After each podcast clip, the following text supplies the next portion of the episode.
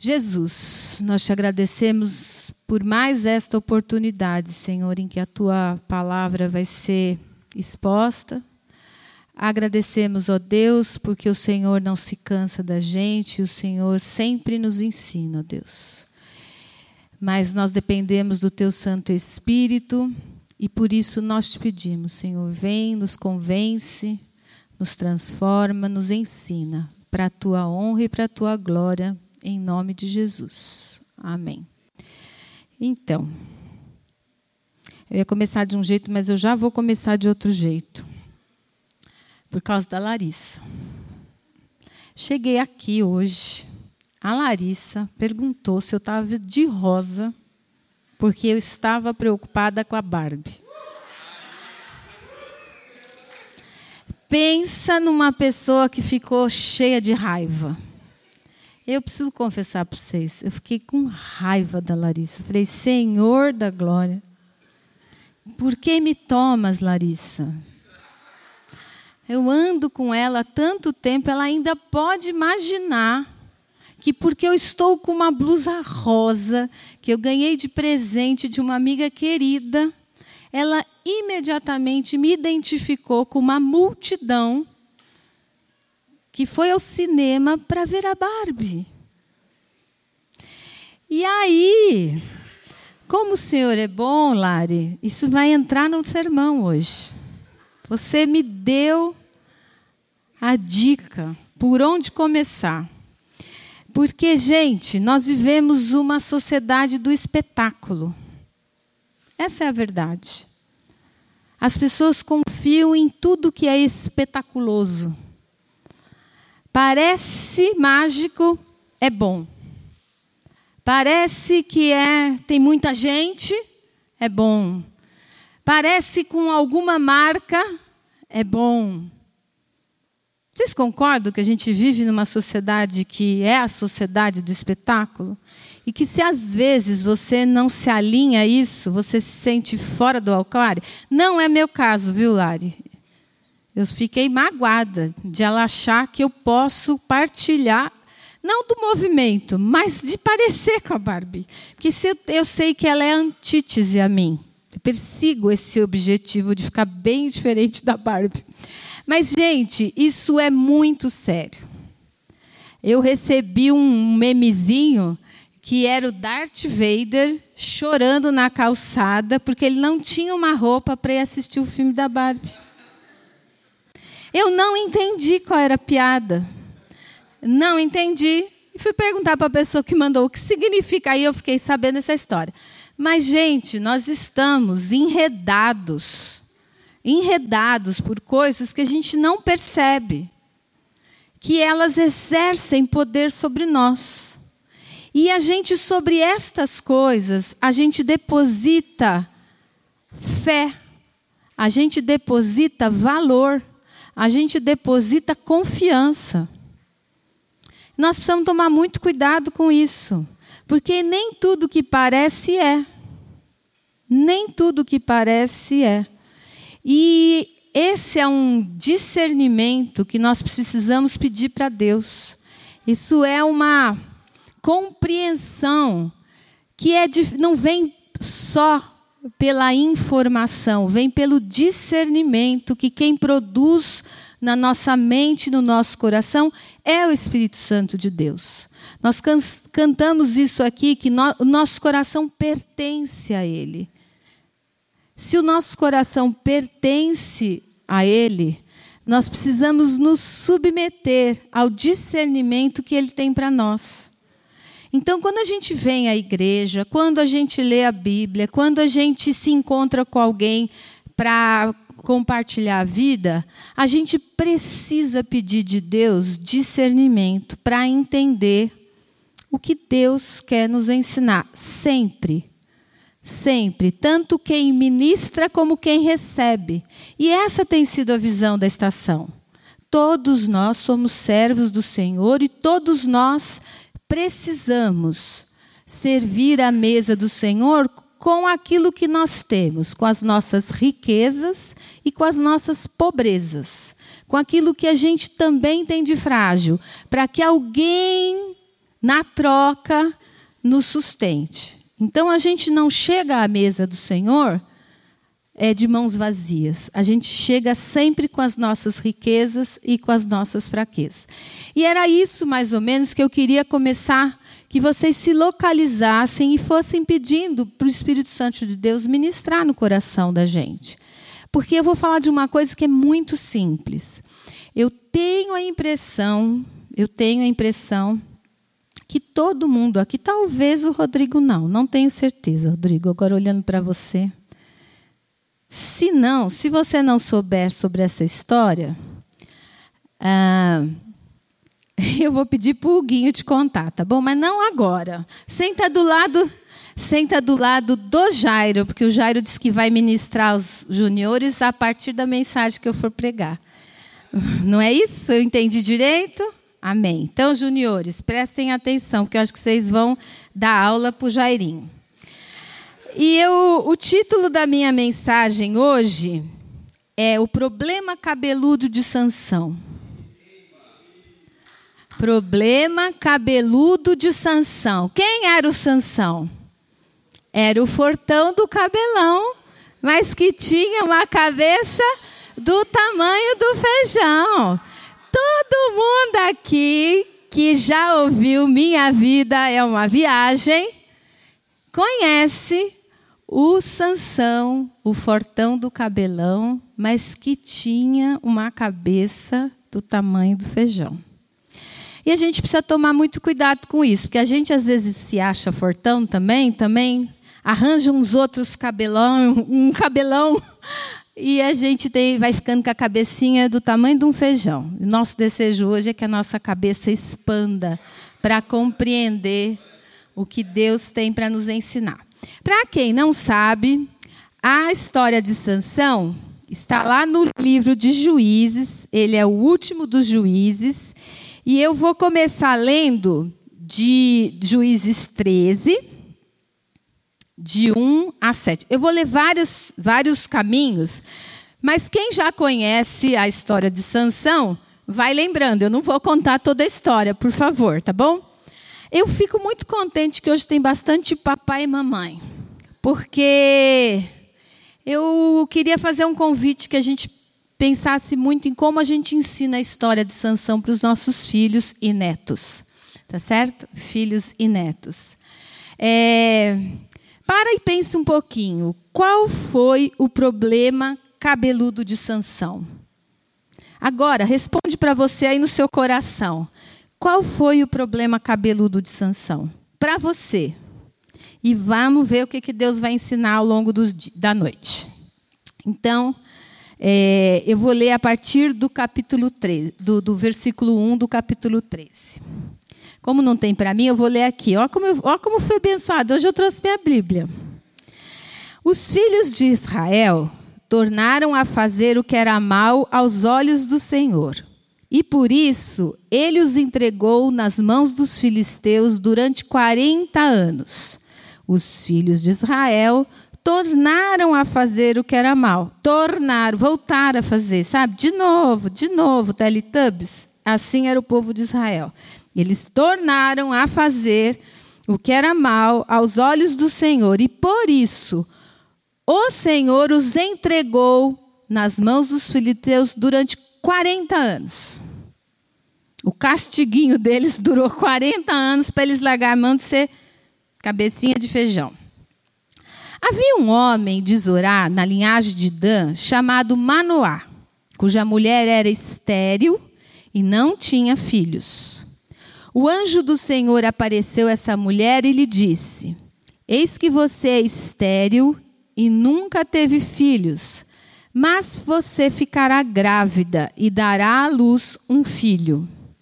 Por isso, tenha cuidado e não beba vinho, nem bebida forte, e não coma nenhuma comida impura, porque eis que você ficará grávida e dará à luz a um filho, sobre cuja cabeça não passará navalha.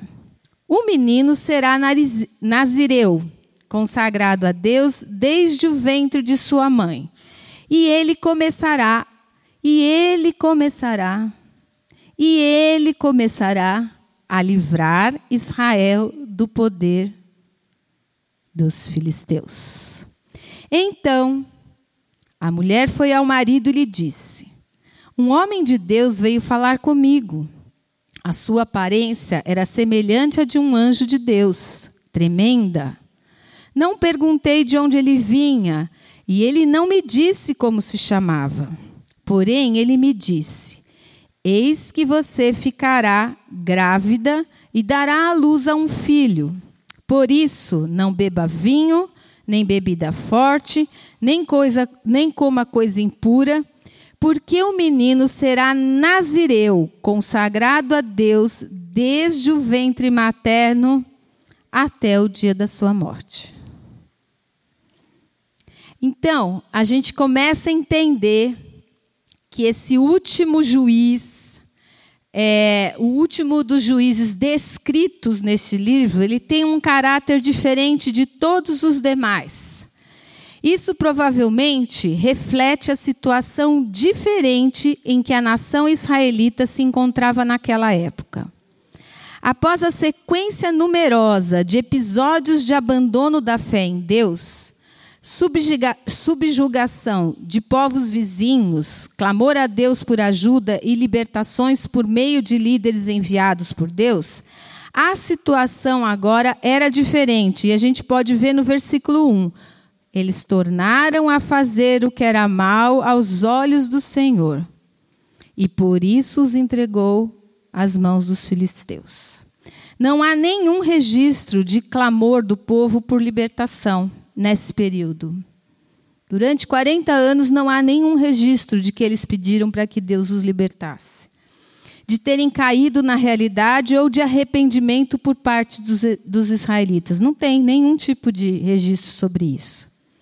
Diferentemente dos outros opressores, os filisteus não arrasaram as terras e as culturas dos israelitas apenas os mantinham subjugados e sem capacidade militar, explorando-os como parasitas ocupando as melhores terras. Era uma população, os filisteus, eles eram um número menor, mas tecnologicamente eles eram mais fortes do que os israelitas.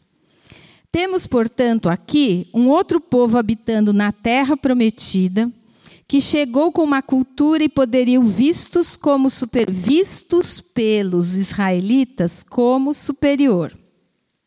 E estabeleceu-se fortemente em cinco cidades muradas próximas àquele litoral. E que por ora se contentava em ter o povo de Israel como um povo fraco e subserviente. Os israelitas, por sua vez, se conformaram com a situação e nem pensaram em se voltar para Deus e pedir ajuda e libertação. Então, nós vamos fazer a primeira parada aqui. Isso ilustra também o que pode acontecer conosco quando desistimos de acreditar nas promessas de Deus e adotamos uma postura mais cética, que consideramos mais realistas, e a partir desta análise autolimitamos nossa esfera de vida e ação para um padrão mínimo, de forma a não perturbar a ordem vigente. Nós temos a tendência a nos comportar como, como o povo de Israel. É para ser assim? Então assim será. E a gente esquece do nosso Deus. Há um conhecimento de Deus entre o povo de Israel que permanece nos registros das, da história, tanto pessoal quanto nacional. Mas nada se esperava de Deus, pois consideravam essa situação como inevitável ou imutável.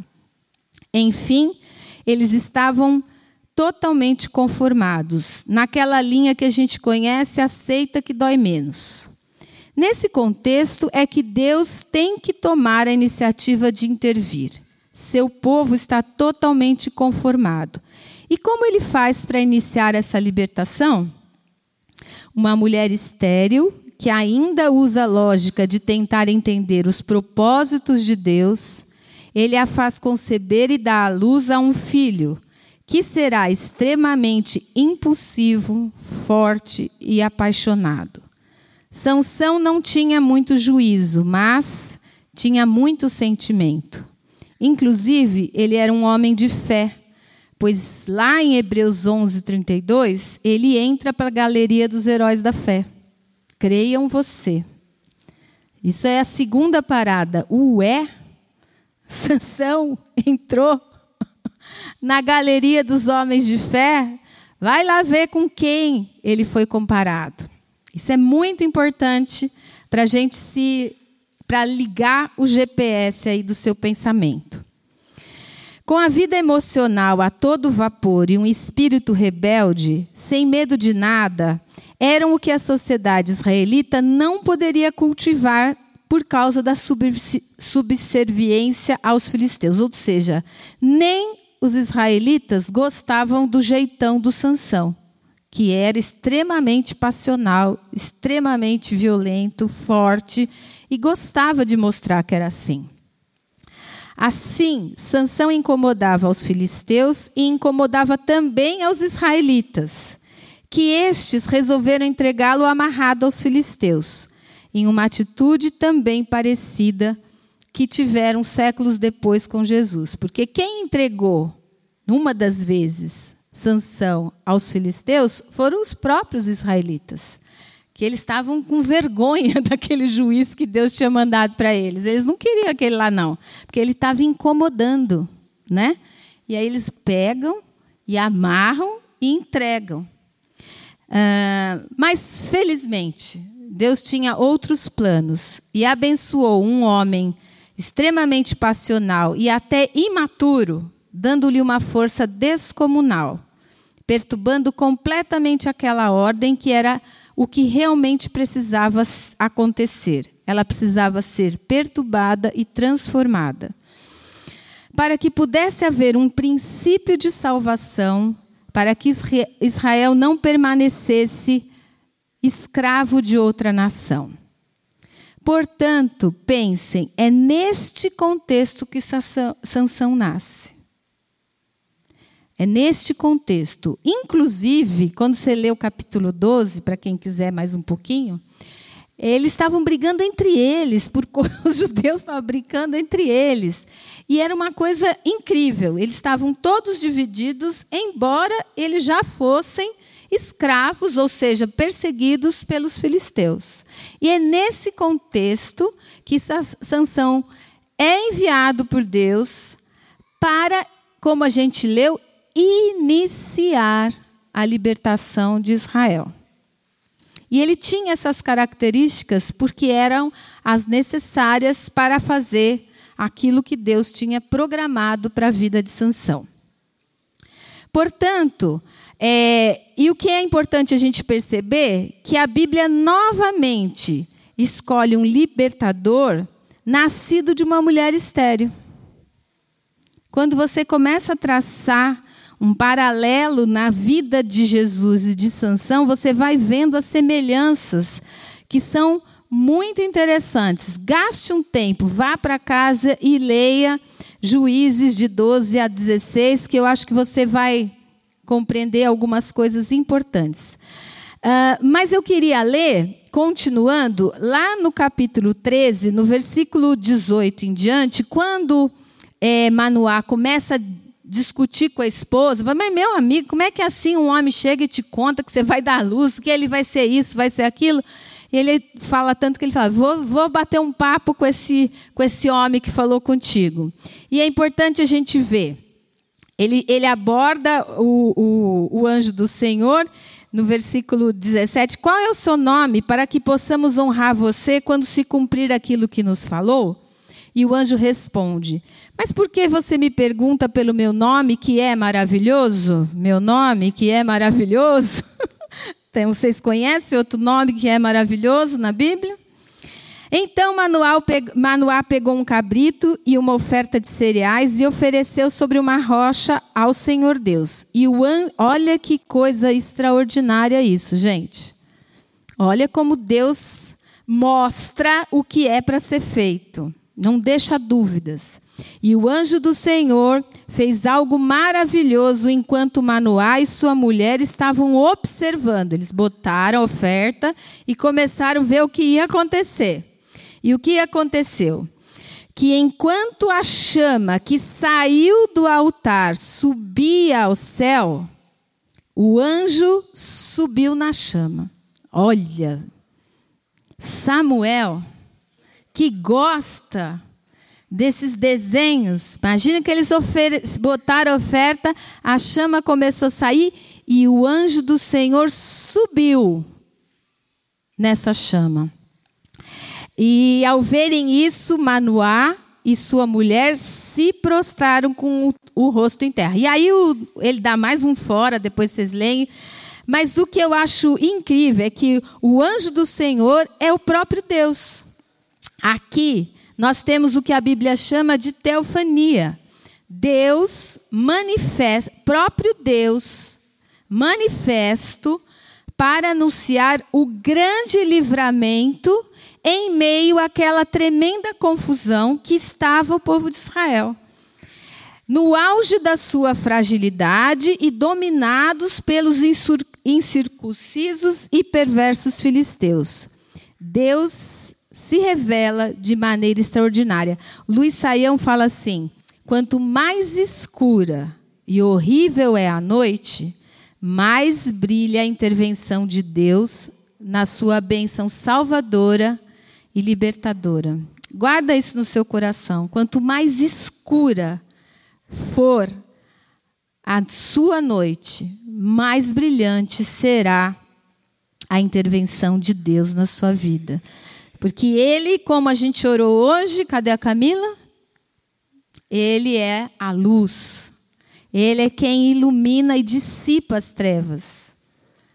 E é exatamente isso que ele demonstra para aqueles dois cabeça de feijão que era o pai de Sansão, cabeça de feijão. Falei, tá bom, vocês querem saber quem eu sou? Eu sou, mas por que você quer saber meu nome? Eu sou o maravilhoso. era o próprio, o próprio Senhor ali, revelando salvação e libertação para o povo. Tá certo? Então é nesse contexto que Sansão nasce. E aí eu só queria voltar um, volta por favor no versículo 5, para a gente perceber, eu vou destacar duas coisas. Você conseguiu? Porque o menino será consagrado a Deus desde o ventre da sua mãe. E no versículo 7 ele volta e diz: Porque o menino será consagrado a Deus desde o ventre materno até a sua morte. Vocês percebem que aqui ele já traz o propósito claro da vida de, de Sansão? Desde o ventre da mãe, ele era consagrado para um propósito. Isso é fundamental você gravar como informação. Desde o ventre da mãe, ele era consagrado com um propósito. Vamos andar. Ao longo da narrativa da vida de Sansão, aí o versículo 24, eu estava pulando, mas é importante. Diz assim: depois que aconteceu, chama que subiu, anjo do Senhor que subiu, pararararará, o tal do manual ficou com medo, porque falou: Ih, agora era, era Deus mesmo, então vamos morrer. Aí o versículo 24 diz assim: Depois a mulher deu à luz a um filho e lhe deu o nome de Sansão. O menino cresceu e o Senhor o abençoou. E o espírito do Senhor começou a agir nele. Desde quando? Desde que ele nasceu, o espírito do Senhor começou a agir na vida de Sansão. E dali para frente parece que era espírito de porco, não era espírito de Deus, porque esse Sansão só fez. Eu tinha dificuldade de entender, por isso que eu grifei, porque se tem um juizinho enigmático para mim era esse Sansão. Esse Sansão para mim era mas a palavra diz que desde que ele nasceu, o espírito de Deus agiu nele. Durma com esse barulho. Ao longo dessa narrativa, nós vamos conhecendo as muitas estratégias que os filisteus usaram para conseguir acabar com Sansão. tentando saber qual era o segredo da força de Sansão. O que, que aconteceu resumidamente, gente? Em todas as oportunidades que esse Sansão tinha, ele queria mostrar força. Ele queria mostrar que ele era o cara. E ele não tinha medo de ninguém. E tudo o que acontecia, ele destruía os filisteus. E os filisteus tinham uma gana e eles passaram a desejar ardentemente acabar com Sansão. Então eles começaram a criar um monte de estratégias, por isso que eu convido vocês a lerem para a gente não precisar. Mas tem muitas situações em que Sansão entra e destrói os caras. De várias maneiras. Até que o bonito se apaixona. Vocês sabem, que como eu disse que ele é, ele se apaixona por alguém que não deveria. E casa com uma, depois ele dá essa uma para outra. A pessoa um, é, era um, um cavalo selvagem. A pessoa não obedecia a ninguém, não obedecia a mãe, não obedecia o pai, não tinha argumento que desse conta da vida daquele sação. E ele devolve a mulher e aí se apaixona por Dalila, a famosa. Dalila. Mas essa pegou o coração dele. Mas até com Dalila, gente, ele, ele ficava. Ele, vocês pegam, quem gosta de humor, leia Sansão, porque ele é um ser humano muito cheio de humor. O barato dele é tirar sarro da cara das pessoas. E ele falou assim: não, meu poder está em tal lugar, meu segredo é esse. O povo corria, fazia, ah, não deu certo. Ah, meu segredo é as cordas virgem de não sei o quê. Ah, e o povo ia fazendo, e ele só se divertindo com a cara de todo mundo, inclusive da dona Dalila, que também recebeu dinheiro, assim como Jesus. Recebeu dinheiro para entregar Sansão. Tá certo? A quem muito amou, por dinheiro o entregou. Vocês já ouviram isso em outro texto bíblico? A quem muito amou, por dinheiro o entregou. E aí, gente, essa dona Dalila vai, vai e tortura esse homem. Ah, você não me ama. Como toda mulher muito inteligente, vai descobrindo argumentos, água mole em pedra dura, tanto bate até que fura. Isso aí, Dalila era expert nessa história. E ela vai, vai enredando. Ela vai enredando Sansão. E aí Sansão, muito do trouxa, conta mas conta aquilo que a gente acha que era o segredo dele. O que ele conta? Que o poder dele estava onde? No cabelão. E ele diz: Olha, se cortarem o meu cabelo, eu perco a força. Aí ela faz ele dormir no colinho dela, avisa a moçada, a moçada entra, corta o cabelão, quando ele acorda, já Elvis. Só que, olha que, que sutileza que é a palavra de Deus. Lá em Juízes 16, quando acontece, ele diz assim, versículo 20. Então ela, a dona Dalila, é, que não é a Dalila, mãe da Dani, ela gritou: Sansão, os filisteus vêm aí, porque tá, ele estava dormindo no colo da fofa. Ele, ele despertou do sono e disse consigo mesmo: Vou sair como das outras vezes e me livrarei. Mas, tararara, mas, não sabia ainda que o Senhor já havia se retirado dele. Era o cabelo? O problema do Sansão era o cabelo? Então, gente. Então, qual era mesmo o segredo da vida de Sansão? Era o cabelo? Era não se embriagar, não comer tal coisa, não fazer tal coisa? Ter o cabelão? O segredo é que ele era consagrado desde o ventre da sua mãe. Não foi o pai e a mãe de Sansão que o consagram a Deus. Mas Deus é quem o consagrou.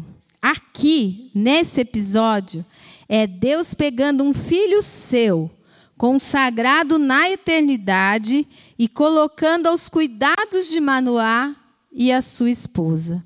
E isso, gente, é a terceira coisa que eu queria que vocês parassem para pensar, porque isso faz muita diferença. Teologicamente, a gente entender isso. É muito importante que você entenda isso. Não é o nosso voto que define o nosso futuro. É o que Deus votou sobre você. Quando ele decidiu por nós. Quando nós precisamos, então nós precisamos discernir em Deus o que ele prometeu para cada um de nós, qual é a tua vocação, porque você não nasceu por causa da vontade da sua mãe e do seu pai. Você nasceu e você existe porque Deus tem um propósito com você. E é deste lugar, da consagração vinda do céu, é que a gente tem conexão com o Senhor. Então, é muito importante que a gente entenda qual é o nosso propósito. Qual é o propósito da nossa vida? Qual é o propósito vocacionado por Deus para cada um de nós? E eu acho que essa é uma lição importante para aqueles que têm filho ou querem vir a ter. Não é você que consagra os seus filhos, é Deus que os consagra antes da fundação do mundo, porque a palavra de Deus em Efésios diz que antes da fundação do mundo, Deus já havia preparado todas as coisas. E seus filhos são consagrados por Deus nós estamos vendo Benício ali, né? Saiba vocês dois. Deus é quem preparou a vida e tem e ele diz para vocês: "Este é o meu filho ou a minha filha que eu estou entregando para você cuidar. Mas é meu. E o seu trabalho é entender como é que você é sensível à vocação de Deus para o seu filho. Esse é o nosso papel pai de, papel de pai, de mãe, de avô, porque eu acho que a gente também tem uma certa contribuição. Mas é isso, gente. Deus tem propósito com cada um. E quando Deus te dá um filho, Ele quer que você seja sensível a encaminhar o seu filho a esta percepção de que ele é consagrado para Deus. Ele pertence a Deus. Esta compreensão aumenta a nossa responsabilidade. Precisamos estar sensíveis a esta verdade eterna. Mas então, qual era o propósito da vida de Sansão? Iniciar a libertação e a salvação do povo de Israel. Esta era a sua vocação, não era ser fortão, não era ser brutão, não era ser o cara propósito pelo qual ele recebeu aquele voto nazireu era libertar o povo de Israel, certo?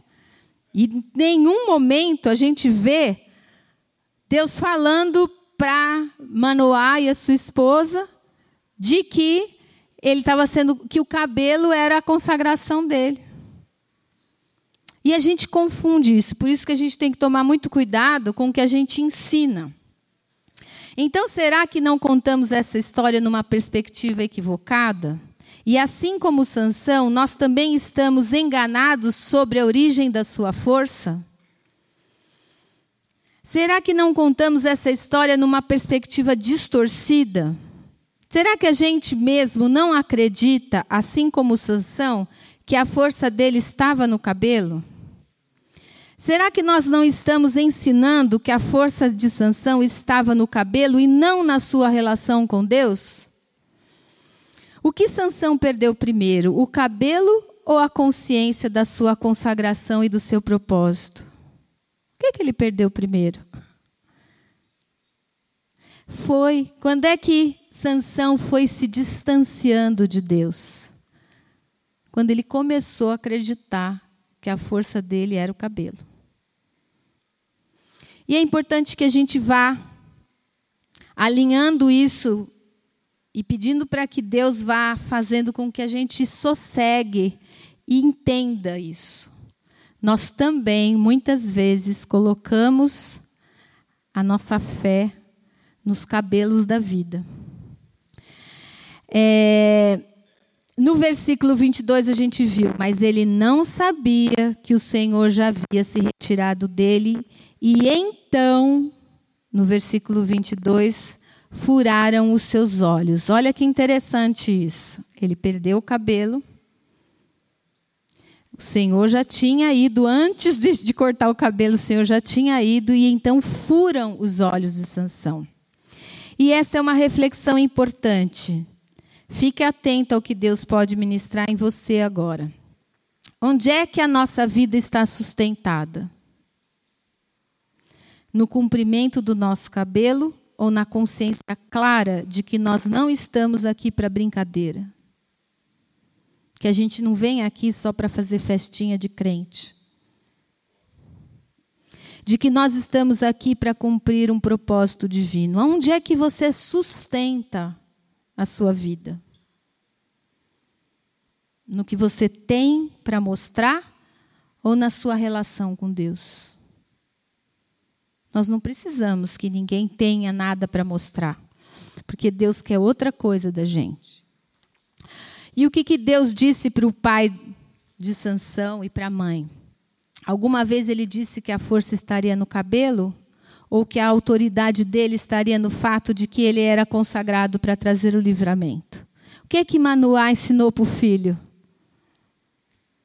Que ele era consagrado para trazer livramento para o povo de Israel? Ou que ele tinha que manter as regras do cabelão comprido, não comer isso, não comer aquilo? O que, que vocês acham que ensinaram pra, que os pais ensinaram para Sansão?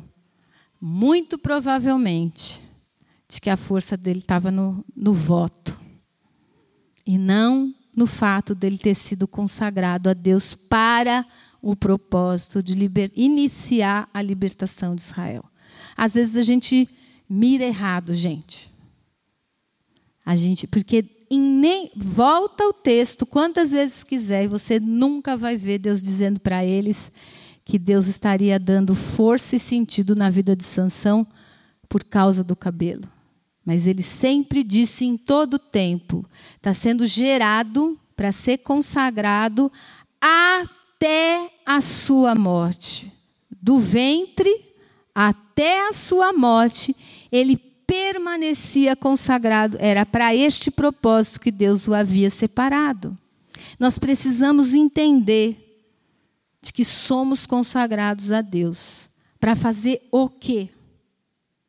Aonde é que se sustenta a sua compreensão sobre o propósito de Deus? Será que Deus não está permitindo que Sansão passe por tudo isso para que ele mesmo se livre da ideia de que era o cabelo, assim como aconteceu com Jó?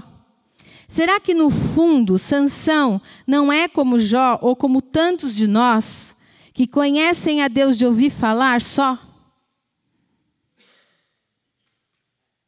A gente só conhece a Deus e precisam se livrar desses sinais, destes símbolos visíveis, dessas expressões visíveis, se agarrar a coisa que precisa ver, precisa ter. O que é que importa? São os símbolos ou a, a sua relação com Deus?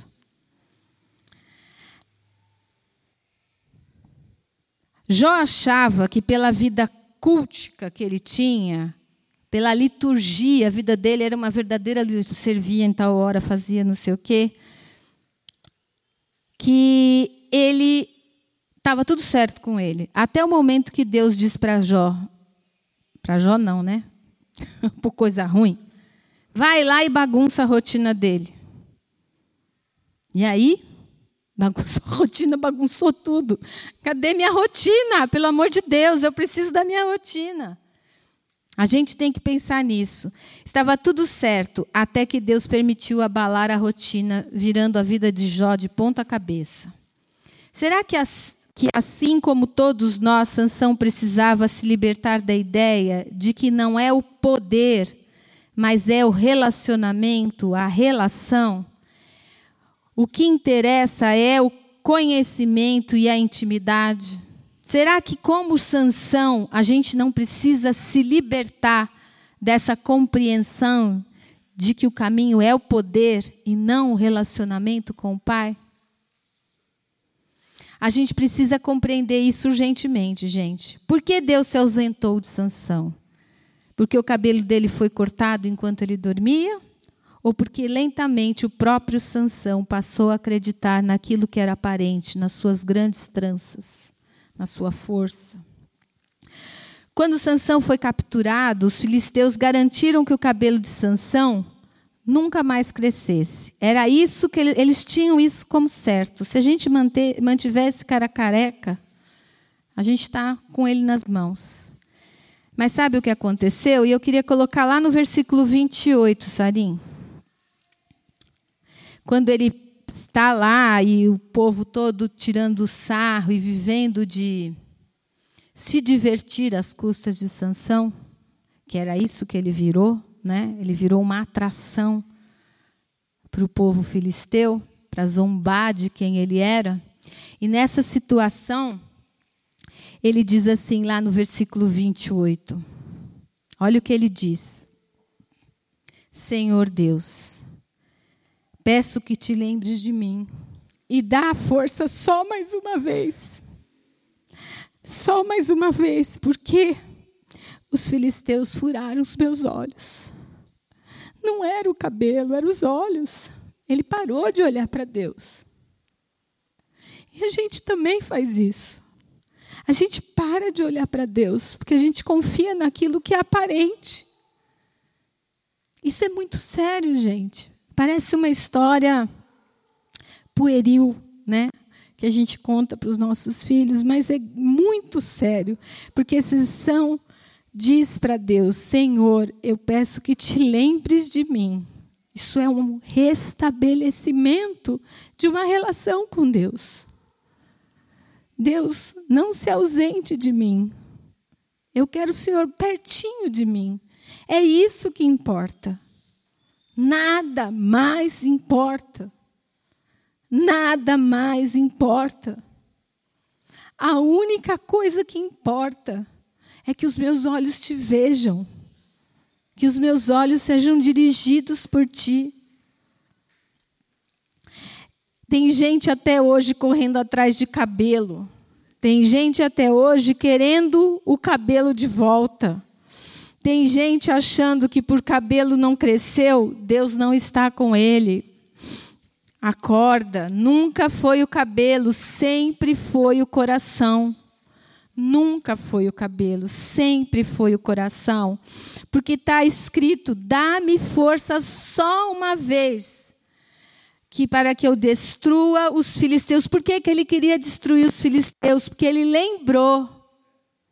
Porque ele lembrou que o propósito da vida dele era iniciar a libertação do povo de Israel. Ele não queria vingança, gente. Eu muitas vezes ensinei que ele queria se vingar. Ai, que burrice! Ele não queria vingança, ele queria cumprir o propósito de Deus na vida dele. E ele diz: Eles furaram os meus olhos. Então, onde é que está a força? Não é no cabelo, é nos olhos. Sabe por quê? Porque a Bíblia diz que quando os nossos olhos estão em trevas, quão profunda as trevas dos nossos corações. Quando você está, seus olhos não estão enxergando nada, o seu coração está perdido. E era por isso que Sansão precisava ver a Deus. Quando a gente começa a colocar valor naquilo que a gente vê, quando a gente começa a acreditar naquilo que é aparente, quando a gente começa a confiar naquilo que Deus operou e não conhecer a Deus, a gente se perde. A gente coloca, sustenta a sua vida no lugar errado. E você não sai do lugar. Você está literalmente amarrado e cego. O problema de Sansão era que ele finalmente percebeu que ele tinha ficado cego e não careca. E aí no versículo 29, gente, olha que coisa mais linda. Quando ele, ele pede isso, então em seguida abraçou as duas colunas, porque ele havia pedido para ir até o centro, e aquele lugar estava lotado de filisteus, era o Itaquerão, lotado, tirando sarro de Sansão. E aí ele faz essa oração e em seguida, Sansão abraçou as duas colunas que sustentavam o templo. E ele fez força entre elas, com a mão direita e uma com a esquerda na outra, e disse: Que eu morra com os filisteus. E empurrou com toda força o templo e caiu sobre os governantes e sobre o todo o povo que estava ali. Assim, prestem atenção, Assim, foram mais os que Sansão matou quando morreu do que ele havia matado durante toda a sua vida. Ali se cumpriu o propósito de Deus na vida de Sansão. E tudo que ele ficou perdendo tempo fazendo era palhaçada de Sansão, porque o propósito de Deus era fazer aquilo. E aí eu fiquei pensando, gente, nós vamos ser capazes de fazer em cinco minutos o que a gente não fez a vida toda, se a gente entender onde de fato está a nossa autoridade. Onde está a autoridade sobre a sua vida? Nunca foi o cabelo, mas sempre foi na relação. Não ensine que a força de sanção estava no cabelo, porque quando o homem foi tentado, diz que ele vendo ele viu e olhou. É o nosso olhar que é através do nosso olhar que a gente é tentado. Por isso a Bíblia diz que Cristo vem para proclamar liberdade ao cativo e dar vista ao cego. Não é dar cabelo comprido para ninguém, é dar vista ao cego e por liberdade aos oprimidos. Esse é o propósito da sua vida, não é mais nenhum outro nem mais um, nenhum outro é o propósito da sua vida. Não adianta, enquanto nós colocarmos os olhos no aparente, enquanto a gente continuar achando que o aparente é que importa, e talvez tenha sido este o grande problema de Sansão, o problema cabeludo de Sansão. Ele mesmo começou a acreditar que era o cabelo e não que foi a sua consagração. E o dia em que ele amanheceu careca, ele não percebeu que Deus já tinha se afastado enquanto ele, está, enquanto ele tinha cabelo.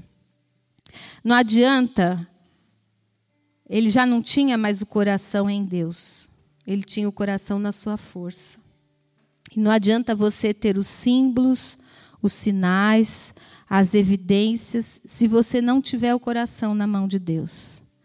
Por isso que Paulo, escrevendo aos Coríntios, ele diz que não adianta ter a pregação, não adianta ter o milagre, o poder de mover montanhas, fazendo filantropia, dando donativos. Nada disso tem valor algum, se não for pelo seu coração. Se não for para cumprir o propósito de Deus, não faça. Não faça. Mas se for pelo propósito de Deus, faça tudo o que ele te pedir. Porque ele vai estar com você. Quando, quando Sansão caiu em si, Deus não deu para ele de volta o seu cabelo. Deu a ele de volta o seu coração. Não peça de volta os sinais, os símbolos, os dons, se você não quiser de volta o seu coração. E a mensagem de hoje é essa, gente. Onde é que está o seu coração? Onde é que você está sustentando a sua relação com Deus? Você tem certeza que você não está em busca daquilo que é aparente? Porque se você tiver, você está cego. Você está cego. Você ainda não entendeu quase nada que Deus te chama é para que você entregue o seu coração, Ele quer ter um relacionamento. Nós cantamos essa música que mexe demais comigo, que fala que nós fomos adotados como filhos. Adotados como filhos. Nós não somos mais escravo de nada nem de ninguém. Nós somos filhos do Pai Altíssimo. E Ele é quem concede um novo coração. Por isso que a gente pede, Senhor, dá-me um coração novo. Um coração que seja só teu. Porque na medida em que meu coração estiver inclinado a Deus, eu vou andar em sabedoria de vida, eu não vou me perder, eu não vou me distrair com roupa cor-de-rosa, eu não vou me distrair com nenhuma outra coisa aparente. Eu vou estar com os meus olhos fixos no Autor e no Consumador da minha fé. É só isso que ele pede para mim e para você. Que você não se distraia com o que não precisa. Não gaste a sua vida com aquilo que ele não pediu. Ele só pediu o seu coração. Que você tenha desejo de estar com ele. E por causa da sua relação com Ele, as outras coisas vão acontecer. Porque Ele é fiel, Ele é justo, é Ele quem acrescenta a nós, ao nosso coração, sabedoria, entendimento, discernimento. O Espírito Santo de Deus tem prazer em fazer isso, em converter o nosso coração ao coração do Pai. E eu passei a gostar mais de Sansão a hora que eu entendi que ele queria de volta o coração dele. Que ele não queria mais o cabelo, ele só queria mais uma vez que o Senhor lembrasse dele para que ele cumprisse o propósito de Deus na vida dele. E ele cumpriu. Porque no dia que ele morreu, ele fez muito mais do que ele fez a vida inteira. A vida inteira. A palavra diz, ele num único gesto, ele fez muito mais, ele acertou no alvo. A gente precisa orar pedindo para que Deus nos ensine a acertar no alvo. Que ele venha com toda a direção ao nosso coração, para que a gente seja capturado por aquele amor que não nos larga. É só isso que ele pede para a gente. Amém. Deus nos abençoe.